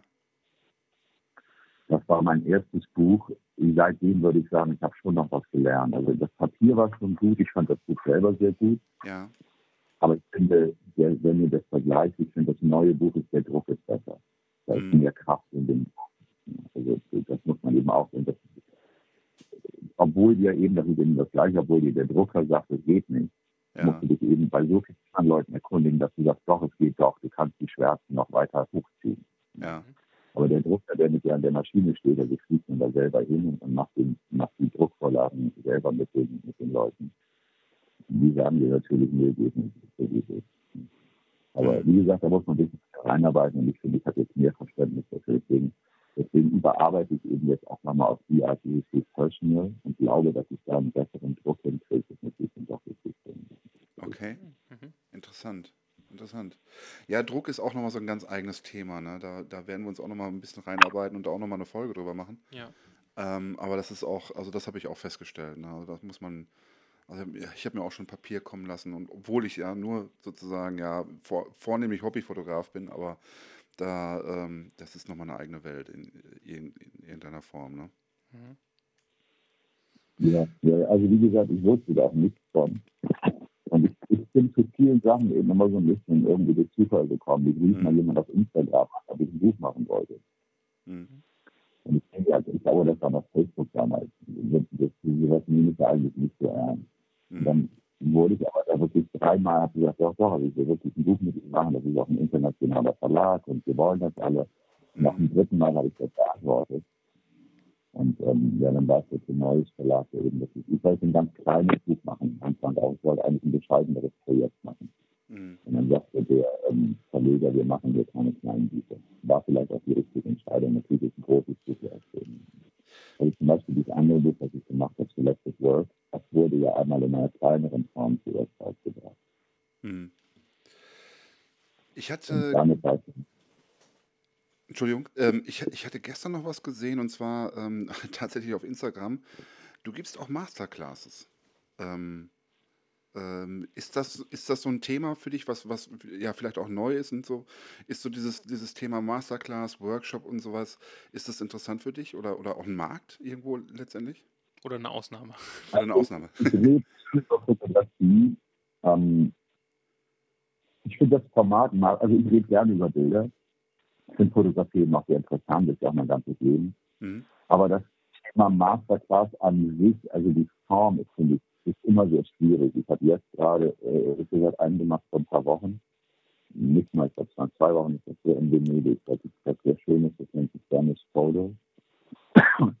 Und da wird eben in Venedig, ähm, auf so einer Insel vor Venedig, ähm, äh, machen, auch, da war auch der Lindbergh, hat da mal eine Klasse gemacht. Ähm, mhm. Als ich da war, war Watson da, Paolo Roberti war da. Also die haben sehr gute Leute. Und da habe ich natürlich zugesagt, weil das waren ja doch irgendwie eine sehr um, eine sehr hochwertige Anzahl von Lehrern. Olivier Toscani hat da irgendwie eine Klasse gegeben. Ähm, und das ist auch für mich interessant, mit den Leuten irgendwie äh, zu reden und sich zu treffen. Das habe ich gemacht. Aber es ist natürlich immer dieses Format selber, dass da irgendwie dann zehn Leute vor einem, oder 20, meine Klassen sind immer ein bisschen groß, mhm. 20 Leute vor einem Modell stehen und irgendwie so Paparazzi-mäßig da, ja. äh, also es ist ja auch, die schießen alle digital, die machen irgendwie tausend Bilder. Ich weiß nicht, ob ich denen dabei wirklich was vermitteln kann. Mhm. Ja, das ist. Aber äh, ich kriege ab und zu mal ein Angebot. Es ist, es ist, es ist ein schwieriges Pferd, finde ich, äh, zu reiten, diese Masterclass. Mhm. Ich habe, äh, wie gesagt, wenn ab und zu kommen mal Angebote rein, dann überlege ich das mal, aber ähm, ich mache sehr selten. Also das Einzige, was ich eigentlich mache, ist diese Vanish-Foto. Was ich ab und zu mache, was ich jetzt mit euch mache, das finde ich auch eigentlich interessanter, ist, dass man darüber redet. Ich ja. habe mir überlegt, irgendwie, ob vielleicht wirklich eine Art ähm, QA-Tour machen sollte, dass man so eine Art Vortragsreihe macht. Und, mhm. Weil die Leute, glaube ich, gar nicht richtig wissen, wie viel in Fotografie wirklich drin ist, was, da, was man da alles, ähm, was man da alles über sich selber lernen kann, wenn man sich mhm. Bilder anguckt. Ja. Leute sagen, oh, finde ich, ein schönes Bild habe ich gemacht, okay, aber ich glaube, das ist sehr kurz gedacht. Mhm. Aber ich, ich, weiß nicht, wie die Logistik ist und ob es da wirklich Interesse gibt. Und das Problem ist immer, ich finde es immer schön, wenn es einen Austausch gibt, wie mit uns jetzt, also Frage und Antwort. Ja. Aber wenn du mit Leuten redest, auch in der Masterclass, ähm, die sind immer sehr schüchtern. Mhm. Und am Ende, am Ende rede ich immer alleine. Und es gibt, gerade jetzt in Venedig, ich sage, okay, Leute, die sind, da waren 20 Leute, der eine kam aus Indien, der eine ist aus Südafrika eingeflogen, Leute sind aus Schweden, aus der Schweiz eingeflogen. Das ist schon interessant. Mhm. Die haben war ja kompliziert für dich. Weil Leute, du ziehst aus Indien ein, red mit mir, was ist das, das ist nicht ein Ausfall. Weil im Gespräch ist, ergibt sich immer ein anderes Thema. Ja. Ne? Als wenn ich jetzt auf dich einrede. Das ist auch nicht Fotografie. Das ist eben auch genau das, was ich finde, was Fotografie nicht sein soll. Weißt du, das ist wieder diese resultatorientierte Fotografie. Wir sollten nicht Bilder machen, um Leute zu beeindrucken. Hm, das ja. ist immer sehr links. Oder also Filme, wenn man Filme sich anguckt, die uns beeindrucken sollen, und da ist eben auch genau dieses, was ihr ja auch ein paar Mal angesprochen habt mit Technik. Technik ist ja am Endeffekt auch meistens dazu da, Leute irgendwie zu beeindrucken, was man für ein toller Fotograf ist, was man für eine mhm. gute Technik hat.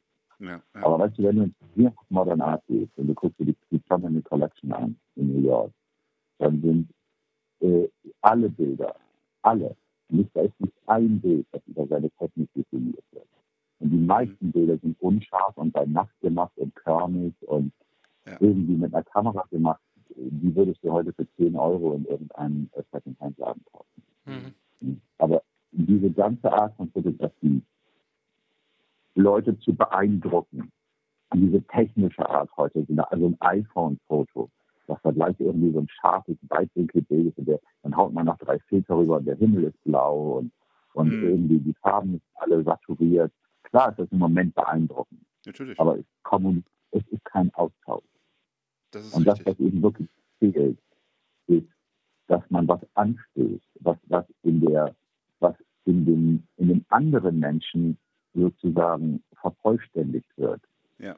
man muss den Leuten nicht immer nur Zucker irgendwie auf den Löffel äh, äh, in den Kaffee kippen, damit es irgendwie süßer wird, sondern das, was Kunst machen kann, ist Kunst oder, oder Kommunikation oder eben auch eine Meinung. Ja. Ähm, die, die, die, die entwickelt sich in dem, in dem anderen und, und dann gibt er ein Teil, dann, dann das, was sich bei ihm entwickelt, das, das Unverfügbare, das entwickelt sich und das gibt er zurück. Also, wenn ich jetzt mit euch rede oder wenn du, wenn du heute Abend, du gehst mit drei Freunden essen und du hast irgendwie eine gute Meinung über den Krieg in der Ukraine. Ja.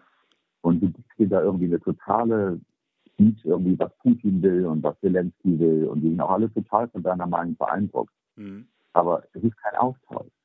Hm. Ja, das ist richtig. overwhelming. Hm. Aber du, du, du, du haust das auf den Tisch, stehst da breitbeinig, hast deine Meinung kundgetan und die sind irgendwie beeindruckt und gehen irgendwie nach Hause. Aber es ist nicht, dass das, das Kommunikation ist. Kommunikation ist ja auch eine Beziehung, ist ja nicht den anderen permanent zu beeindrucken, sondern über den anderen was mitzunehmen und was auszutauschen. Deswegen bin ich immer sehr, finde ich es immer schwierig, wenn Fotografien so darauf aus sind, äh, Menschen zu beeindrucken. Mhm. Weil das ist natürlich nicht, was wir wirklich wollen. Hm. Und, und dann, dann findet in der anderen Person nicht viel statt. Ja, und im Gegenteil, ich glaube, wenn man andere Leute durch Technik beeindruckt, dann ist es auch eine Art Feigheit, weil man nicht wirklich Persönliches von sich in das Bild reingibt, sondern weil man über die Technik, die auch immer sehr zeitgebunden ist, das ist ja auch immer Pop-Art, Ja. über die Technik beeindruckt ich jemanden, aber es ist ja nicht wirklich das, was ich bin. Es ist ja auch Mhm. das iPhone, das ist Technik egal oder mein, meine Photoshop-Skills. Mhm. Aber das ist eben nicht das, was Leute wirklich ähm, im, im Inneren bewegt. Ja, und es ist auch nicht das, was dich bewegt. Es ist, also, du gibst auch nichts von, du setzt auch wirklich nichts von dir frei. Das Freisetzen heißt auch, dass es irgendwie auch äh, äh, fast unangenehm ist, weil es sehr persönlich ist. Weil Mhm. wirklich ein Teil ist, irgendwas, was du im Herz hast, irgendwas, was du in dir hast, das du, das du weitergibst. Hm. Und, und je mehr das technisch, ähm, sagen wir mal, prozessiert wird oder, oder, oder, oder ähm, äh, ver verändert wird, je weniger hat es mit dir zu tun. Hm. Ja. Das muss man sich immer, ähm, ähm, da muss man immer dran denken. Ja. Das ist so ein bisschen so auch so, so also für mich ist das immer gefühlt wie auch so ein, so ein Schutzschild, was man sich irgendwie so davor setzt, so diese ganze Technik, die einen quasi davor, äh, wo man sich hinter versteckt. Und ähm, ja, also ich hatte das Gefühl jetzt auch, dass du, also man, man hört raus, dass auch irgendwie so die, die, die, die Freiheit und die äh, Sicherheit irgendwie auch da so im Konflikt steht, ne? Ja, aber das ist eben das Gleiche, weißt du, wenn du eine Frau triffst abends und sie hat sehr viel Make-up und sehr gemachte Haare, Ja. weißt Mhm. du? Das ist ja auch ein Schutz. Ja. weil du total. weißt gar nicht, wie sie wirklich aussieht. Und dann, dann benimmt sich und heute in dieser digitalen Welt würde sich ja vielleicht auch noch filtern. Ich glaube, weißt du, aber es ist ja nicht sie. Natürlich bist du irgendwie beeindruckt, dass sie toll aussieht. Mhm. Weißt du, und sie sitzt da. Aber es ist ja nicht sie. Du lernst sie ja gar nicht kennen. Du, lernst sie erst dann kennen, wenn sie dieses Make-up irgendwann abwäscht. Richtig. Nicht? Und sonst bist du immer in dieser Distanz und sie beeindruckt dich die ganze Zeit durch diese Perfektion. Also ich glaube, wir Fotografen können davon reden, ähm, es gibt wenig, was schwieriger ist oder was limitierter ist als ein Modell vor der Kamera, das Angst hat, nicht immer schön zu sein. Mhm. Weil es ja immer nur einen ganz kleinen Teil, in einen sehr unsicheren Teil von sich freigibt. Hm. Und ein Modell, das ich heute sehe, auch irgendwie, ähm, klar, es gibt es auf jedem Niveau, es gibt es auch bei Schauspielerinnen, aber ein, ein, ein, ein, ein Mensch vor der Kamera, der Angst hat, nicht immer perfekt zu sein, Mhm. ist sehr unfrei. Richtig. Und er wird sehr wenig von sich preisgeben und er wird dir auch sehr wenig Möglichkeiten geben, ein Bild zu machen. Im- Im schlimmsten Fall sieht er auch immer gleich aus. Das ist ja heute diese Instagram-Pose. Kann ich ein Lied von Und singen? das ist aber das gleiche gilt auch für uns Fotografen. Ein Fotograf, der immer Angst hat, schlecht, mal ein schlechtes Bild zu machen. Oder jemand, der Angst hat, eine Meinung zu sagen oder auch mal einen Fehler zu machen. Der ist ja wahnsinnig, ähm, sagen wir mal, äh, äh, beengt. Ja. Und der wird, der wird von sich selber, dem Menschen, Bist du, ist, Ist weg. Wir haben kurz technisches Problem. Wir rufen schnell direkt mal an. Wir machen eine kurze Pause und äh, sind sofort wieder da.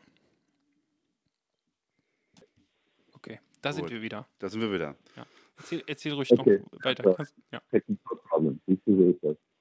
Äh, ich weiß nicht, was ihr noch davon mitgekriegt habt, was ich gesagt habe. aber ich- Was ich Ihnen sagen wollte, Mensch vor der Kamera oder der hinter der Kamera, Mhm. ähm, was uns verbindet, sind unsere Fehler und das ist nicht unsere Perfektion. Und je, je mehr wir uns versuchen, in dieser etwas künstlichen Perfektion darzustellen, je mehr, ähm, je mehr Distanz bringen wir zwischen uns. Mhm. Und, und äh, wie gesagt, ich habe meine Bilder und ich versuche sehr, dass meine Bilder durch, ähm, gerade durch Intimität leben.